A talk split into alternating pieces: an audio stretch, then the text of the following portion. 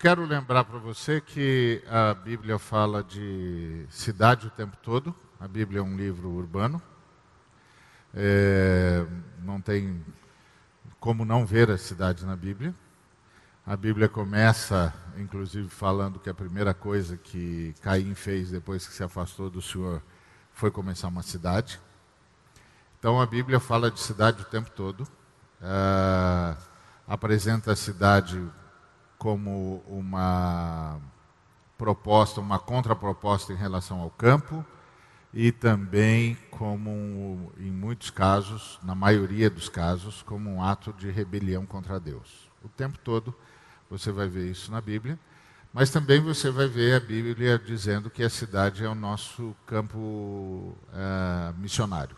É lá que a gente trabalha, é lá que a gente vive e também é, que nossa paz depende da paz da cidade. Ou seja, durante toda a Bíblia você vai ver esse conflito entre Deus e a cidade. É, primeiro, porque a cidade é um princípio diferente do princípio de Deus. Deus não começou com uma cidade, Deus começou com um jardim. Uh, Deus colocou os seres humanos num jardim. E o jardim era o modelo de Deus, é um modelo solidário, porque o jardim é comunitário, não é? Então, a água, o sol, os nutrientes têm de estar disponíveis a todos os, os participantes do jardim, a todos os espécimes do jardim. O jardim é sacrificial, não é? Todo mundo tem de passar pela poda porque senão não é um, senão não é um jardim, é um ajuntamento. Para ser um jardim tem de ter uma forma que seja comum a todos. Uh, o jardim também é sinérgico, né? A beleza do jardim é a beleza da harmonia, não é a mera soma dos componentes do jardim. É muito mais do que isso, é a beleza da harmonização de todos os componentes do jardim. E e, obviamente, o jardim é uma comunidade. Uma comunidade interativa, onde se uma parte do jardim murcha, o jardim murchou. Então, todos cuidam de todos para que o jardim esteja sempre vicejando e sempre rico em beleza. Esse era o modelo de Deus para o planeta, quando ele nos, nos diz para crescer, multiplicar e dominar a terra ele não nos deixou sem modelo. O modelo que ele nos deu foi o jardim. Ele nos colocou num jardim. Se nós tivéssemos ouvido Deus, o modelo de progresso nosso seria totalmente diferente do modelo de progresso que nós temos hoje. E, obviamente, nós teríamos um outro planeta, nós teríamos uma outra sociedade, nós teríamos outras nações. Seria, a história seria absolutamente distinta da que nós conhecemos. A história que nós conhecemos, que é uma história basicamente urbana, é uma história de rebelião. A cidade nasce como fruto de uma rebelião. Caim se afastou da presença de Deus e, e fundou uma cidade onde ele declara a altos, a, a, em alta voz que não precisa de Deus, não precisa da proteção de Deus, porque Deus tinha dito que colocaria sobre, sobre ah, Caim uma marca. E, e, portanto, ninguém tocaria no Caim, porque se tocasse no Caim, Deus vingaria aquela, aquele ato sete vezes. Então, a pessoa não teria como trabalhar justiça com as suas próprias mãos, porque o próprio Deus cuidaria de repreendê-la. Bom, Caim não precisou dessa ajuda de Deus, porque Caim fundou uma cidade onde ele era o líder. E, e o Caim, então, tinha a sua própria proteção. Tinha toda uma cidade em volta dele, cuidando dele, protegendo-o. Então a cidade nasce como um estigma, com o estigma da rebelião.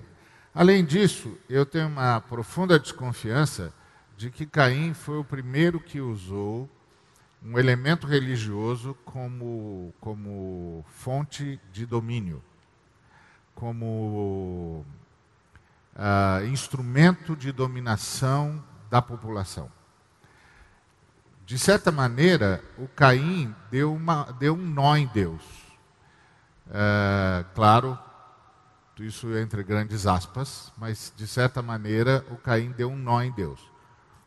Porque o Caim usou o fato de ter a marca de Deus para vender que ele era o eleito de Deus. Para vender que ele era o ungido de Deus. E provavelmente isso fez com que todos seguissem Caim. Você sabe que Caim matou Abel por causa disso. Né? Ah, quando Deus aceita o, o sacrifício de Abel e não aceita o sacrifício de Caim, o Caim entende que tinha deixado de ser ou estava correndo o risco de deixar de ser o ungido de Deus. E aí mata o irmão para que o irmão não assuma o lugar dele. Porque você se lembra que quando Eva teve Caim, ela disse: Recebemos de Deus um varão. Aquele texto, aquela frase de Eva, significa que Eva entendia que Caim era o ungido prometido por Deus quando Deus disse à semente da mulher, disse para a serpente: a semente da mulher esmagará a sua cabeça. Quando Caim é rejeitado, quer dizer, quando o sacrifício de Caim é rejeitado por Deus, o Caim entende que está perdendo esse privilégio. E é por isso que que ele mata o irmão. Não é uma simples inveja, é uma disputa. E quando Caim cria a cidade, eu entendo que ele é o primeiro cara que vende a ideia de que é ungido de Deus e reúne todos em torno dele. E eu entendo isso porque Lameque, a quinta geração de Caim, fez a mesma coisa. Ele era o novo líder da cidade, ele agora já tinha inaugurado um, um novo comportamento social que era a bigamia, e ele matou duas pessoas por motivos banais. Ele chama suas duas esposas e diz para elas que havia assassinado duas pessoas por motivos banais, mas que ele não tinha medo nenhum, porque a unção de Caim estava com ele e duplicada, triplicada, centuplicada. Porque quem tocasse Caim, se to, é, é, tocasse em Caim, seria vingado sete vezes, mas quem tocasse Lameque seria vingado setenta vezes sete. E então Lameque vende a ideia de que ele é o sucessor de Caim e ainda mais que a unção que está sobre Lameque é mais profunda do que a que está sobre Caim, mais ampla e ele é mais importante do que Caim. Então, na verdade, ele está seguindo uma tradição na cidade, que ele, como você sabe, é a quinta geração de Caim. Então, ele, ele não está imediato a Caim, ele já é a quinta geração. Então, a, a cidade nasce sob esse estigma estigma da rebelião, o estigma do uso, do mau uso da religião o estigma da subversão do, da vontade de Deus e da subversão da palavra de Deus.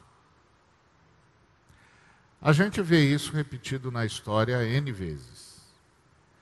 E, e, a, gente, e a gente vê isso repetido ah, no ambiente religioso.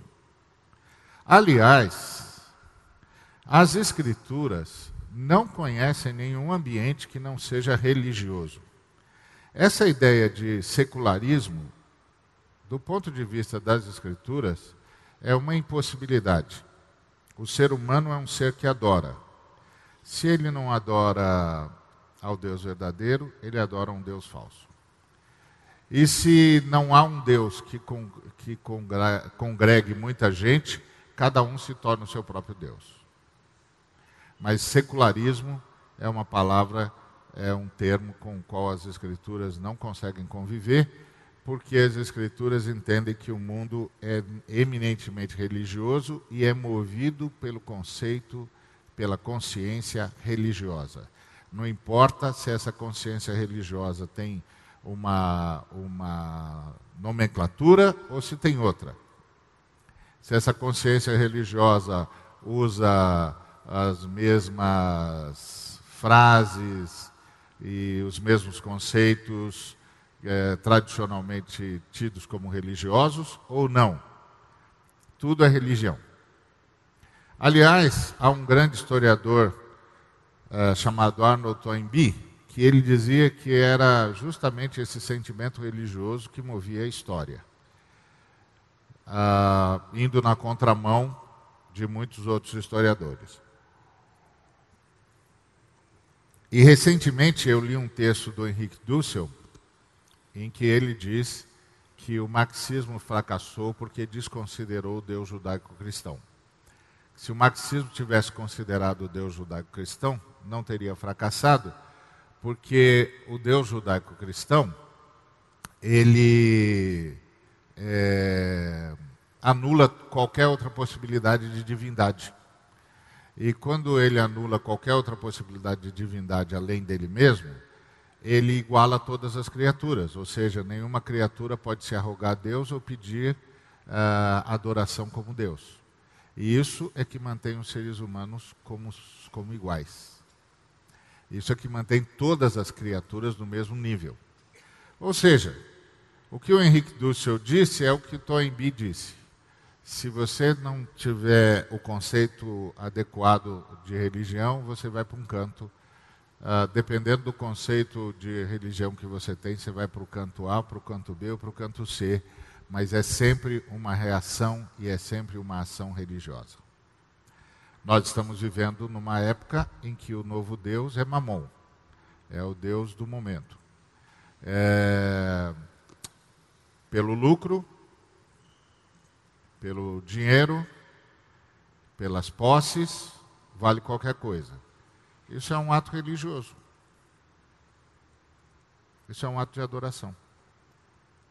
Você não tem como escapar disso. Então, Tendo isso como pano de fundo, como é que a gente age na cidade? Sabendo que a cidade se contrapõe a Deus. Agora, tem um detalhe aqui. Deus começa num jardim, mas termina numa cidade. É verdade que a cidade na qual Deus termina é uma cidade que abriga um jardim, que tem um jardim como centro da sua existência. Então, parece que o que as Escrituras nos ensinam é que houve um encontro entre Deus e os homens. É como se Deus, de alguma maneira, se desse conta de que os homens não sabem fazer outra coisa senão cidades. E os homens se dessem conta de alguma maneira que não vale ter, a pena ter uma cidade que não esteja que não tenha como centro o jardim de Deus. Parece que houve um caminho de ambas as, de ambas as partes, porque Deus termina começa com um jardim e termina com uma cidade. Então é nessa problemática urbana que está nas escrituras que nós exercemos nossa vida cristã. E é aqui que nós estamos sob o desafio de trabalhar com a cidade. Então, a primeira coisa que eu queria lembrar para você é isso, esse pano de fundo sobre a cidade nas Escrituras. Daria para a gente conversar muito mais sobre isso, uh, mas é, acho que para iniciar tá bom. Já dá para, já tem alguns elementos para pensar.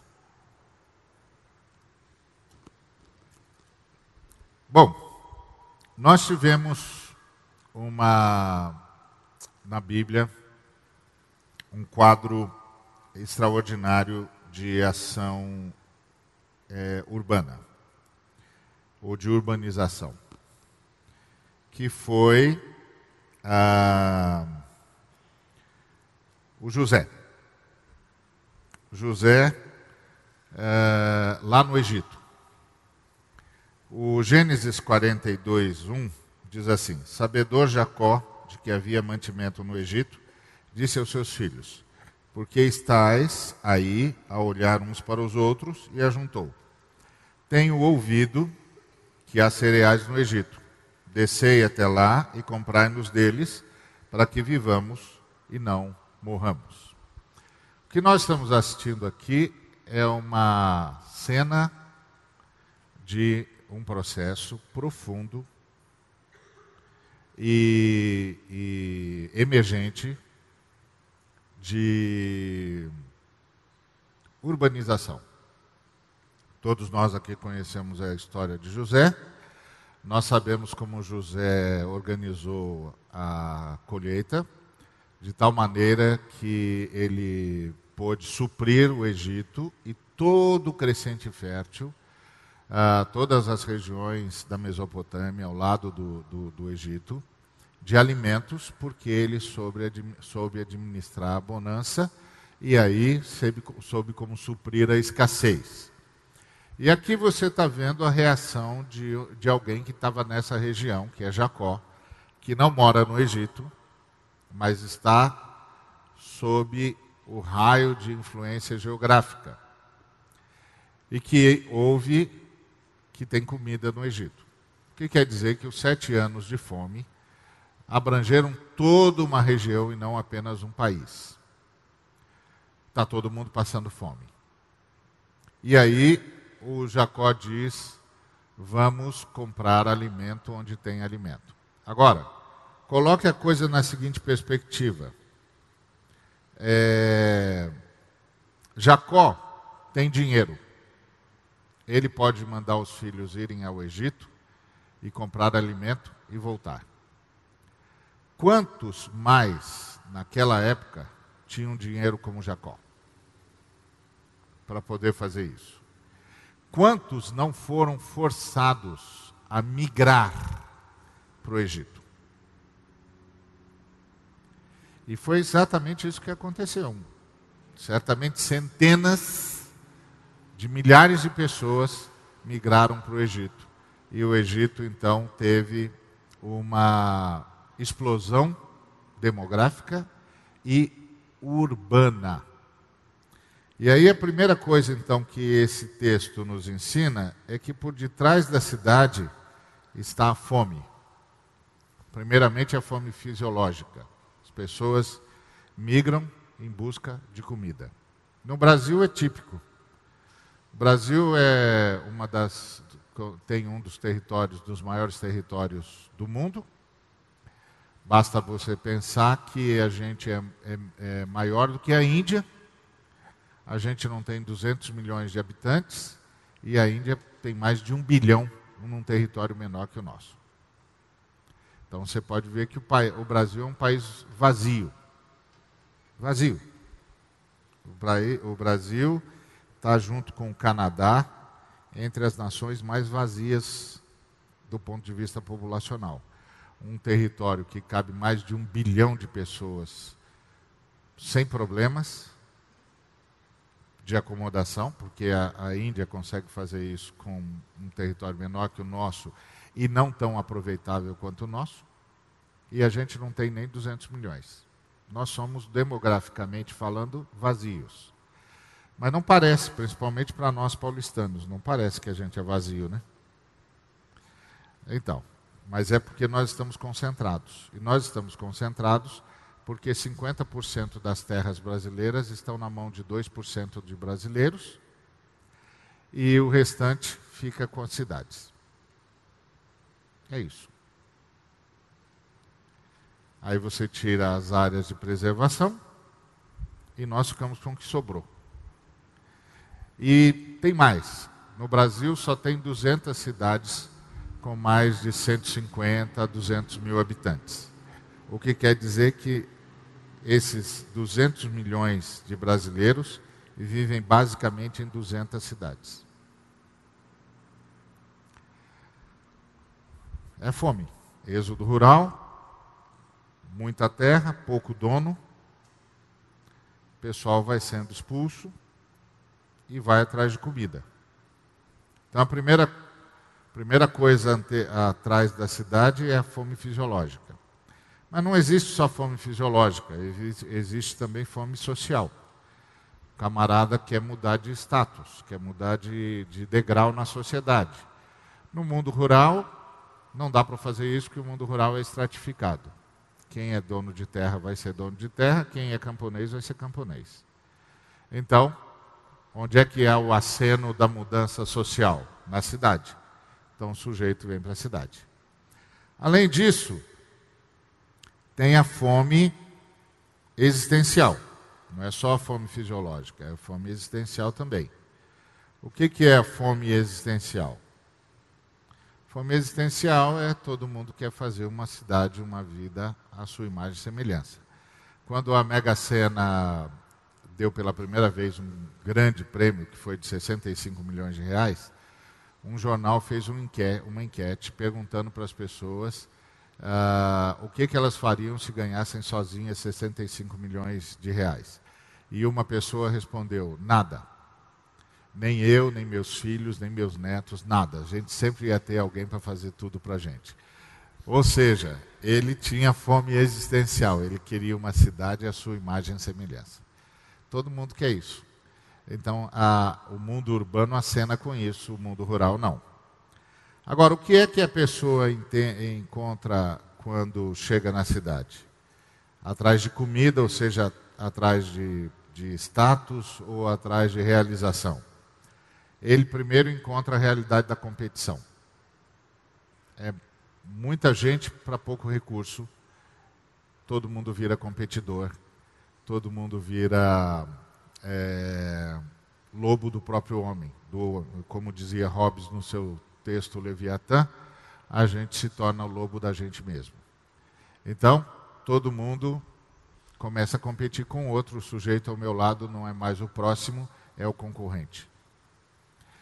Isso é óbvio, é uma negação da, da mensagem cristã, porque se você do meu lado é meu concorrente, como é que eu vou amar você como se você fosse meu próximo? Você está competindo pelo ar que eu respiro, que está ficando cada vez pior. Você está competindo pelo espaço, competindo pela casa, competindo pelo lugar no ônibus, pelo espaço para o automóvel, pelo espaço no estacionamento. Porque como que eu vou amar você? Você é meu competidor. Além disso, ele encontra a realidade da solidão porque no meio da competição só sobra a solidão. Em meio à competição, cada um de nós está sozinho. Porque assim, é, é, é, você contra a rapa, tá certo? E, e, e ainda tem essa coisa chata de que Deus é para todos. Então você nem pode contar que Deus vai ficar só do seu lado. É, Depende, também depende do teólogo que você vai ouvir. Tem teólogo que vai dizer: não, Deus é para você que é do Senhor, porque você é, é cabeça e não é cauda. Então ele vai matar os concorrentes para você. E se dependendo do teólogo que você vai ouvir, ele vai dizer assim: Deus, Deus nem mora mais aqui. Você está sozinho mesmo e se vira. Né? Então, se você ficar no Deus é para todos, ainda tem uma chance. Mas se você ficar na teologia que diz que Deus é para alguns, só você tem chance se você for bom de fé. E aí é complicado, porque se é verdade que você, nessa brincadeira, já venceu os concorrentes não crentes, agora você tem os concorrentes crentes. Então aí você tem que ser bom de fé, porque se a sua fé for menor que a minha, Deus fica comigo e não fica com você. Agora, se Deus tiver abandonado o barco,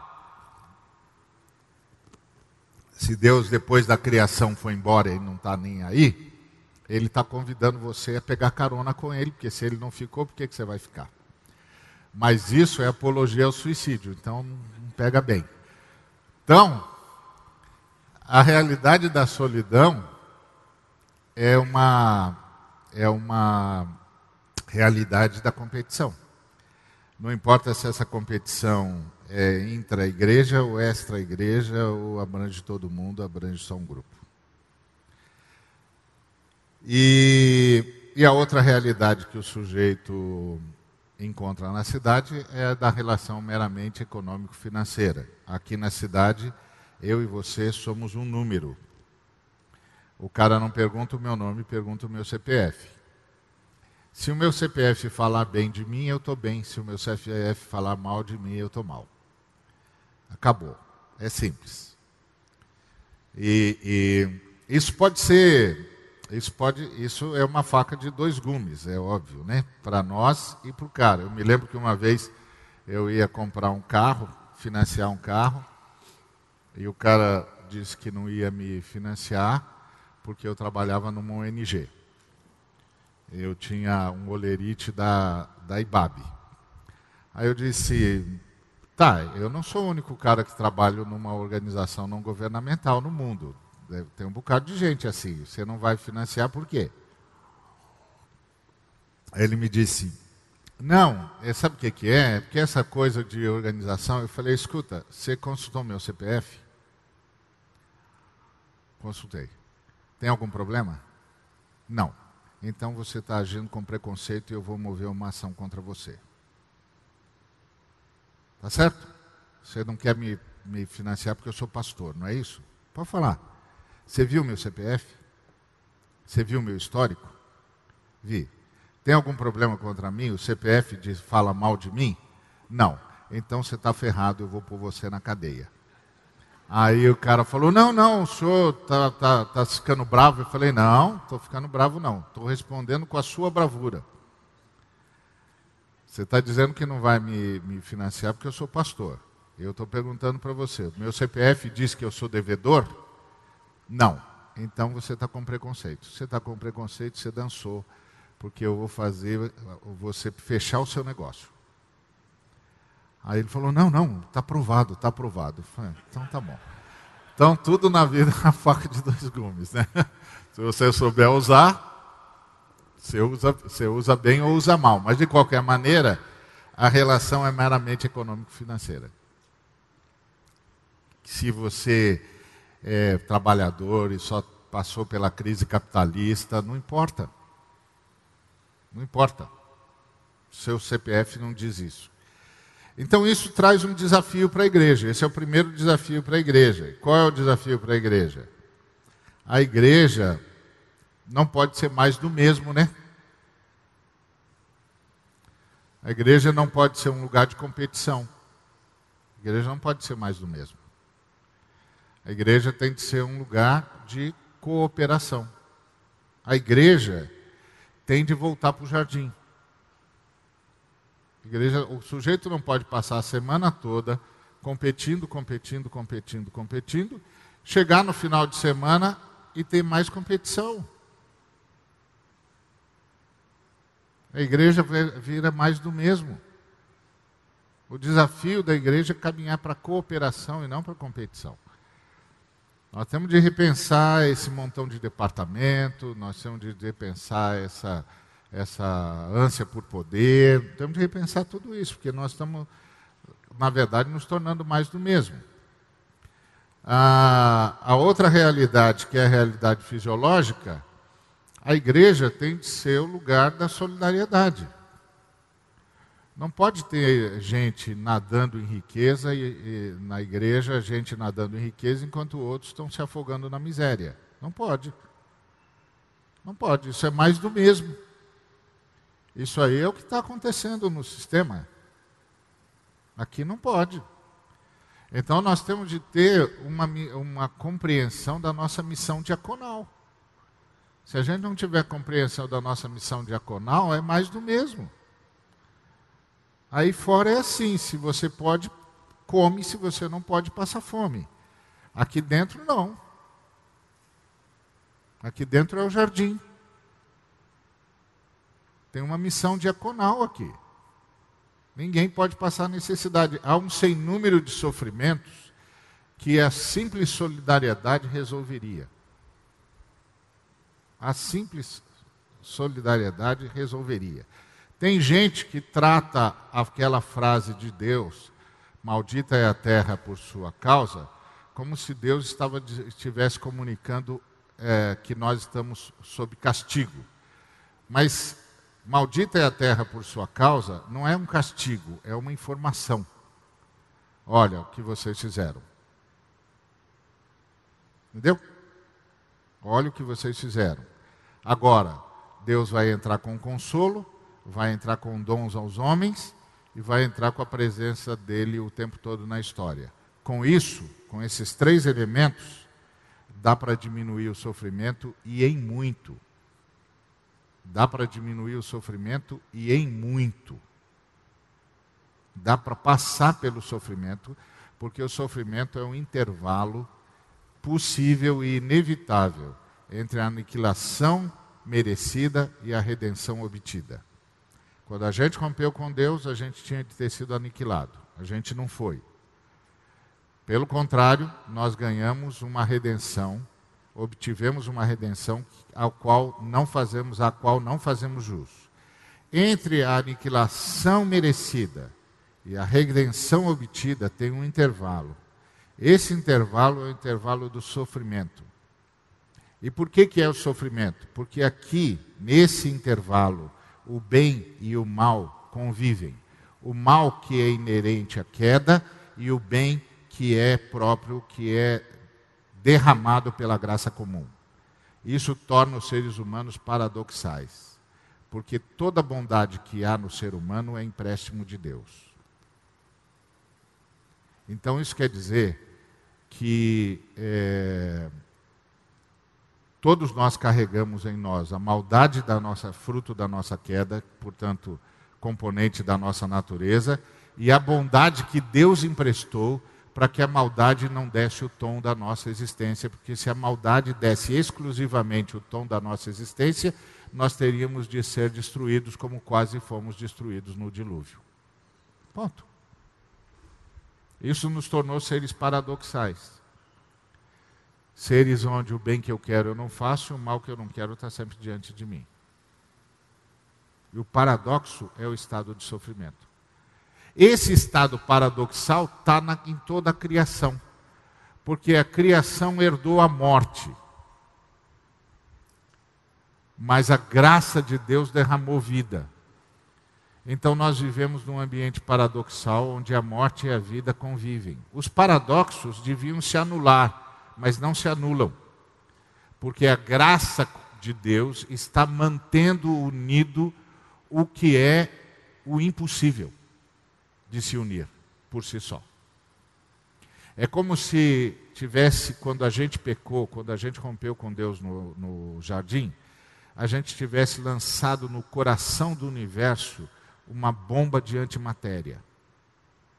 Então a gente lançou no coração do universo uma bomba de antimatéria. Era para isso explodir e desaparecer. Mas quando a bomba de antimatéria deflagrou, a mão, as mãos do cordeiro vieram e seguraram, mantiveram isso aqui unido.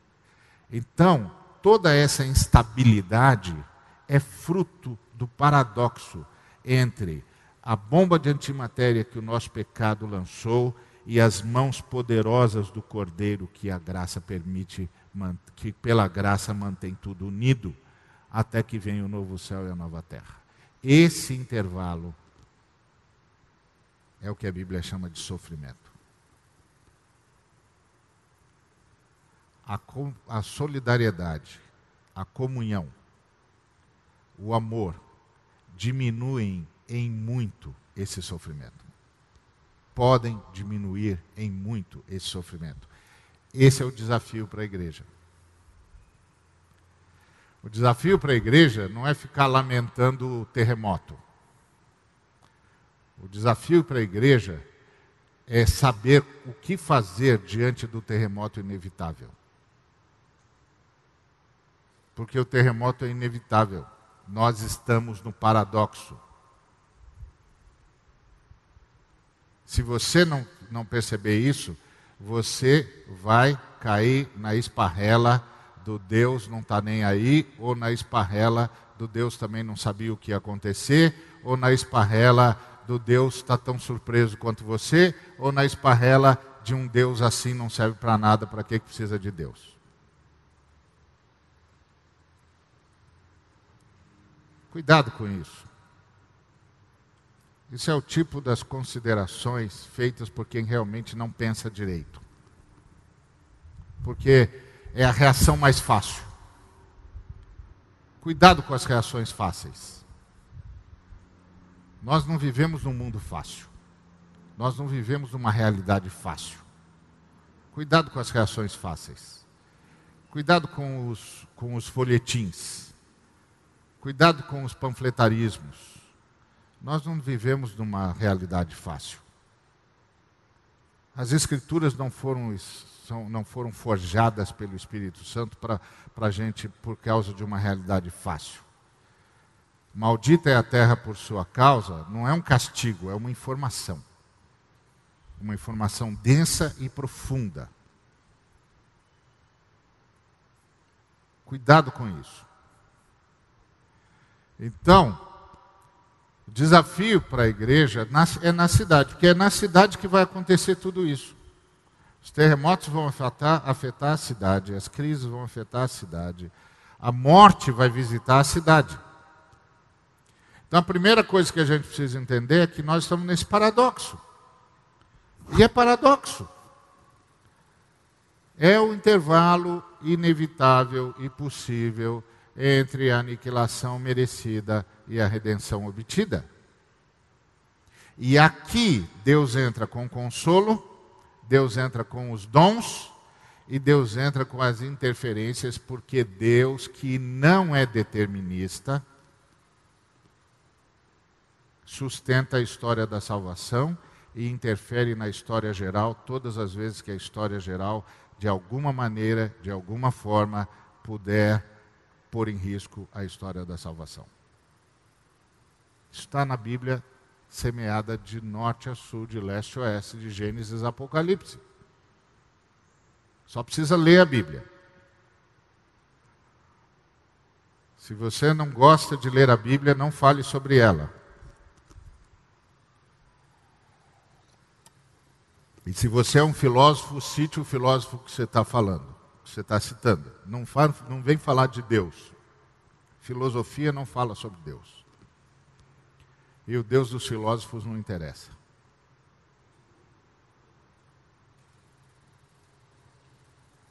O Deus dos filósofos é só uma necessidade lógica. Isso não interessa. Muito bem. Então, o desafio para a igreja é quebrar a realidade da, da solidão. É para isso que a gente cria grupos pequenos. Quebrar a realidade da competição. É para isso que a gente acaba com essa loucura departamental e quebrar a realidade da, da meramente econômico-financeira. Tem de parar com essa história de que se você der o dízimo, Deus vai te abençoar, se você não der o dízimo, Deus vai mandar o devorador comer o dinheiro que você ganhou. Isso é mentira. Isso é mentira. Deus não abençoa ninguém por méritos. Essa realidade veterotestamentária não tem nada a ver com a realidade neotestamentária. Deus abençoa porque é bom. Deus abençoa por graça. Tudo é graça. Não tem mérito nenhum. Dízimo, oferta é responsabilidade, é gratidão. Se você é grato, bom para você. Se você é ingrato, mal para você. A sua ingratidão não fala de Deus, fala de você. Você é um ingrato. Deus não, não fez os nove ex-leprosos ingratos voltarem a ser leprosos. Eles são, são ingratos.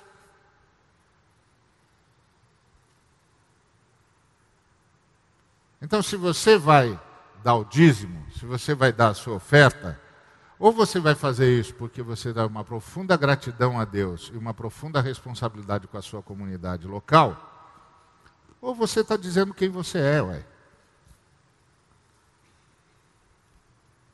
Se for para comprar Deus, pega esse dinheiro e vai jogar na loteria. Vai fazer alguma coisa lá, arrisca a sorte. Porque você não vai comprar Deus mesmo, você vai jogar o dinheiro fora. Deus não se vende.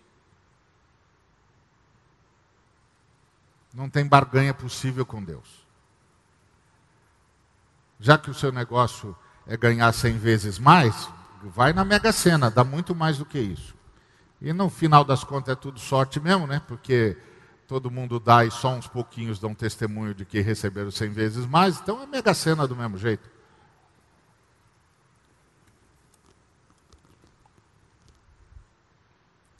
Então, a cidade, a igreja tem o desafio de lidar com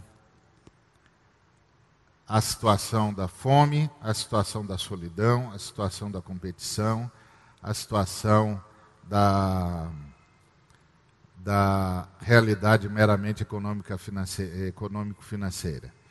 Além disso, a cidade tem a igreja tem de saber como lidar com a cidade. E para a igreja lidar com a cidade, a igreja precisa fazer o sacrifício, precisa mudar a agenda. Se a igreja não mudar a agenda, não vai fazer nada pela cidade. Você lembra de Jesus na multiplicação dos pães? Ele veio para ele veio para descansar, e aí, o que foi que ele encontrou? Ele encontrou a população, a multidão lá de novo, em Betsaida.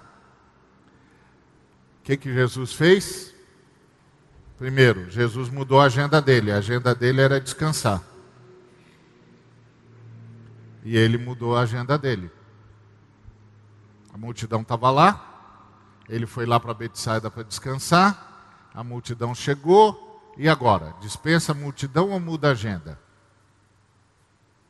Jesus mudou a agenda. A compaixão venceu o cansaço. A igreja que vai ser relevante para a cidade é uma, é uma igreja compassiva e que deixa a compaixão ditar a sua agenda. Se você tem uma, quer ter uma igreja que só cresce, uma igreja que, que ganha gente toda hora, que se multiplica, e cheia de propósitos, de rede ministerial, é, emergente, os cambal a quatro, porque agora não basta ser igreja, precisa ser igreja com propósito, precisa ser igreja emergente, precisa ser igreja uh, de rede ministerial, precisa ser igreja de G12, precisa ser igreja de G5, precisa ser igreja do diabo a quatro. Igreja só não basta. Igreja só não gasta. Se você não é um cara emergente, você está por fora. Se você não é um cara da missão integral, você está por fora. Se você não é um cara de propósito, você está por fora. Não é mais igreja. Isso não é mais igreja. Isso é disputa de ideologias. A igreja é movida pela compaixão. Ponto e vírgula. A igreja é movida pela compaixão.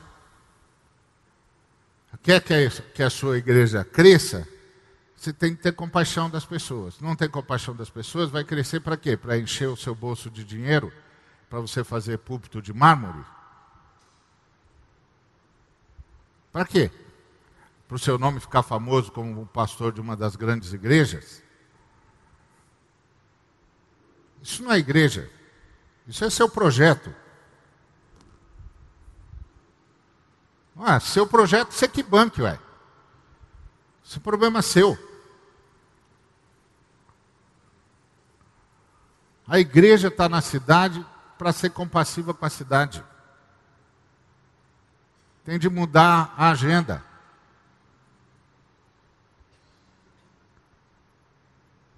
O que, que Jesus fez? Mudou a agenda. Segundo, falou sobre o reino de Deus. O reino de Deus responde às perguntas da humanidade. Quais são as perguntas que a humanidade faz? Quem somos nós ou tudo que existe? Como é que a gente faz para viver junto? O que, que a gente faz com a riqueza que a gente tira do planeta? Nós tentamos responder essas três perguntas e não conseguimos nos livrar do suicídio, não conseguimos nos livrar da guerra e não conseguimos nos livrar da fome. Ou seja, a gente não sabe o que é, a gente não sabe por que está aqui, a gente não consegue viver junto e a gente não consegue matar a fome uns dos outros. Não sabe o que fazer com a riqueza. O reino de Deus responde essas três perguntas. Para a pergunta o que somos, o que é tudo isso, o reino de Deus diz: isso é de Deus, só faz sentido se for vivido para Deus, e isso só é possível por meio do Cordeiro e do Espírito Santo. Para a pergunta como é que a gente faz para viver junto, o reino de Deus responde: fraternidade. Veja o outro como, se, como ele é, seu irmão. Se veja no outro.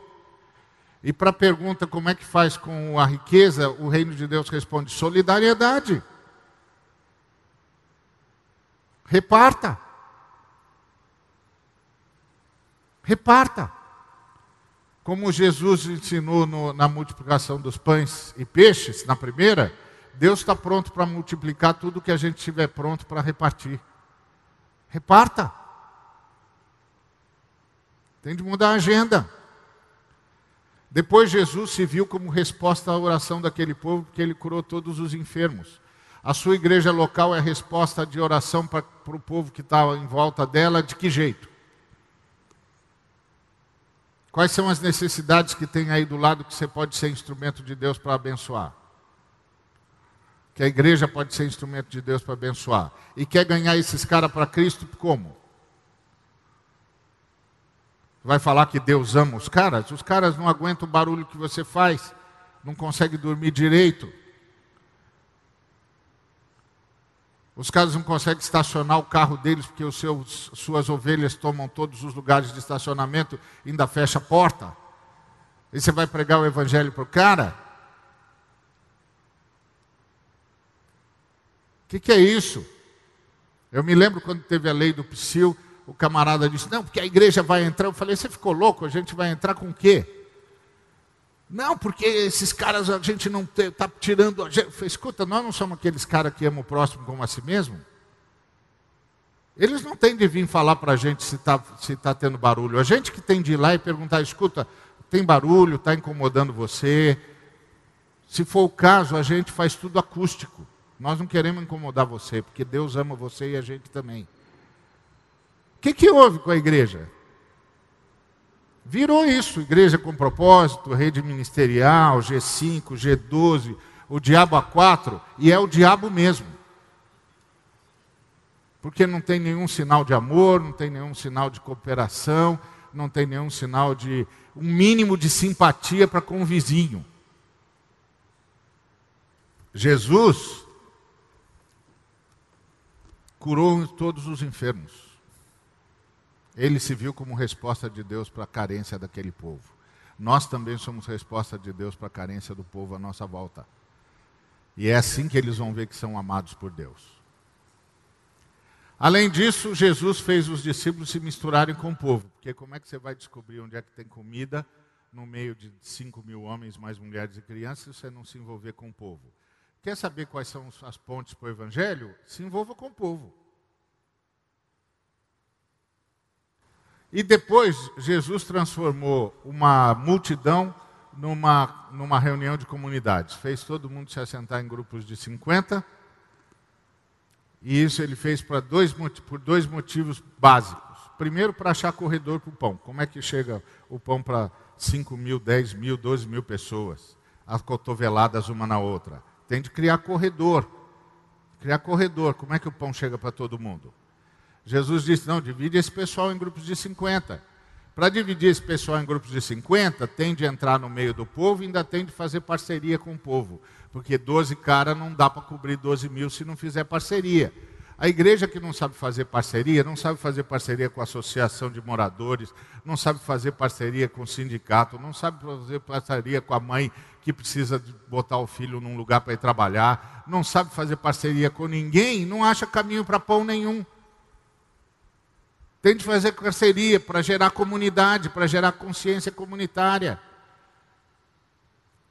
Foi isso que Jesus disse: vamos criar corredor para o pão. E depois ele transformou uma multidão numa grande reunião de comunidades. Se tinha 12 mil pessoas a 50 pessoas, 250 comunidades de 50 pessoas. Um sujeito no meio de 12 mil pessoas é uma ilha. Mas um sujeito no meio de 50 pessoas faz parte de uma comunidade. Por isso, grupos pequenos não é para incentivar produtividade, é para gerar comunidade no mundo urbano, para não ser mais do mesmo. Então Jesus aceitou a multidão, amou compassivamente a cidade, ensinou, ah, curou todos os enfermos, satisfez a necessidade da multidão e finalmente multiplicou os recursos. E esse é, esse é o mistério da igreja. A igreja não faz contabilidade. A igreja entrega tudo para Deus, para que Deus possa usar tudo para o bem de todos. Porque Deus está pronto para multiplicar o que a igreja, com o coração grato, estiver pronta para repartir. E finalmente, quando você olha para a cidade, você vê Satanás. Satanás está por detrás da cidade, do sistema, e nós temos de saber que estamos lutando contra, contra o diabo. E para isso a igreja tem de interceder. Nós estamos cheios de igreja que tem um bocado de planejamento, e não tenho nada contra planejamento, não, desde que o planejamento não seja o centro do, da questão. Ah, nós estamos com a igreja cheia de métodos, mas com a igreja que quando ora, ora mal, porque é um bando de gente orando pela sua dor de barriga. Não tem mais noção de oração estratégica, que orar, orar pela cidade, orar pela paz da cidade, orar pelos governantes para que eles ganhem um mínimo de juízo, que se Deus não interferir, eles não vão ganhar juízo. Orar contra a corrupção. A igreja, sabe por que, que a igreja não faz nada? O pessoal sempre diz assim: a igreja não faz nada, a igreja não faz nada, a igreja não faz nada, porque a igreja não ora por nada. Porque uma coisa que eu e você precisamos entender é que são os nossos joelhos que fortalecem as nossas mãos e dão agilidade para os nossos pés. A igreja se envolve com aquilo pelo, que, pelo qual aprendeu a orar. A igreja se envolve com aquilo sobre o qual aprendeu a interceder. São os nossos joelhos que adestram as nossas mãos e dão agilidade para os nossos pés. Como nós abandonamos os joelhos, nós ficamos com mãos sem nenhuma habilidade e com pés lerdos. E aí a gente escolhe uma ideologia para servir. Então precisa de mais uma ideologia. Porque o que tem não serve, chama uma ideologia. Vai lá para os irmãos nos Estados Unidos, que eles são ótimos de ideologia, e com tudo isso a igreja deles está morrendo. E eles são um péssimo exemplo para a humanidade. Vai lá, pega, eles estão cheios de ideologia. Vai lá, Pode pedir para eles que eles têm um montão para oferecer para você, porque foi tudo que restou para eles. Até eles chegarem onde está a igreja da Europa, para quem não restou nada. Nunca se esqueça, a igreja de Cristo está crescendo no meio desses idiotas da América Latina, da África e da China. Esses caras do primeiro mundo não têm mais nada para dizer. Eles têm de vir aqui para ver como é que é que Deus ainda atende oração. Sai fora desse negócio. Esses caras vêm aqui, enchem o bolso de dinheiro nosso, voltam para aquela porcaria que eles estão fazendo com a igreja deles, voltam para aquela porcaria que eles fizeram no mundo, e depois vêm dizer para a gente o que significa ser cristão. O que, que é ser cristão? Sustentar o Bush? O que, que é ser cristão? Invadir o Iraque? O que, que é ser cristão? Manter Guantánamo? O que, que é ser cristão? Isso aí é que é ser cristão? O que, que é ser cristão? Impor goela abaixo de todo mundo esse desgraçado desse sistema que está levando os seres humanos a terem um bilhão de gente morrendo de fome? É isso que é ser cristão? E os caras querem ensinar o quê? É um negócio de arrancar, tirar a paciência de qualquer cristão, viu? Pelos frutos os conhecereis. É isso.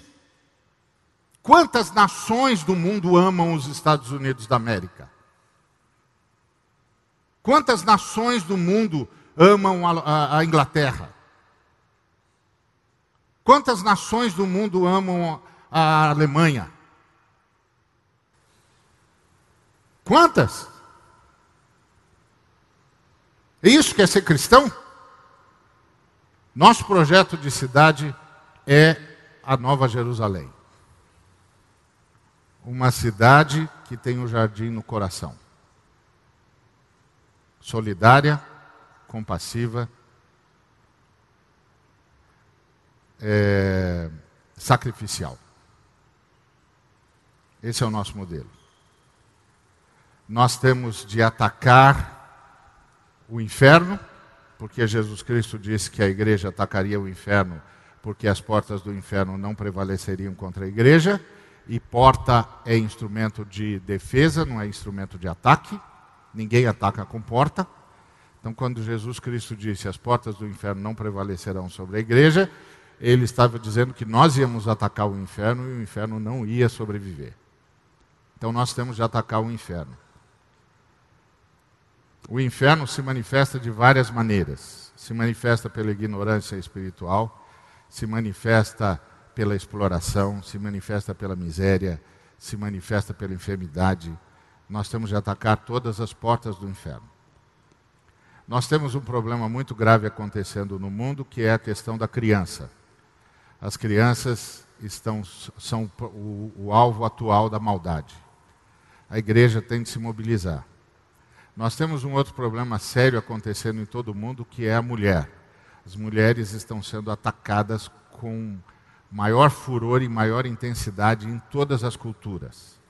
A igreja tem de proteger as mulheres. Nós temos um mundo marcado pelo amor ao lucro, a igreja tem de zelar pela partilha. Nós temos um mundo marcado pelo amor à competição, a igreja tem de zelar pela cooperação. Nós temos um mundo marcado pelo individualismo, a igreja tem de zelar pela comunidade. Esses são os nossos desafios. Se nós não fizermos isso, não tem esperança para o mundo nós temos de lembrar que as palavras de Jesus Cristo: tive fome, me deste de comer, tive sede, me deste de beber, estava nu e me vestiste, preso, me visitaste, enfermo e fostes ver-me, estrangeiro e me hospedastes, são princípios de políticas públicas. A igreja tem de lutar para que nas nações onde ela é majoritária, essas políticas públicas se imponham. Que haja programa de saúde, que haja programa de habitação, que haja programa de trabalho, que haja programa de direitos humanos, que haja programa de justiça ágil, de sistema prisional decente. A igreja tem um desafio, que é pregar o Evangelho. O Evangelho abrange tudo isso. Se a igreja olhar para a sua missão, não vai precisar de tanta ideologia para lidar com a sua dor de barriga. Esse é o ponto. A cidade é o nosso campo missionário. Nós temos de criar grupos pequenos, nós temos de lembrar que grupos pequenos é para a comunidade, nós temos de criar programas de pastoreio, nós temos de lembrar que pastoreio é individual, é pessoal, você não, não pastoreia a baciada. Então, cada cinco pessoas tinham de ter alguém cuidando deles na igreja. E nós temos de ter um programa de desenvolvimento de ensino. E, finalmente, e principalmente, temos de ter compromisso missiológico.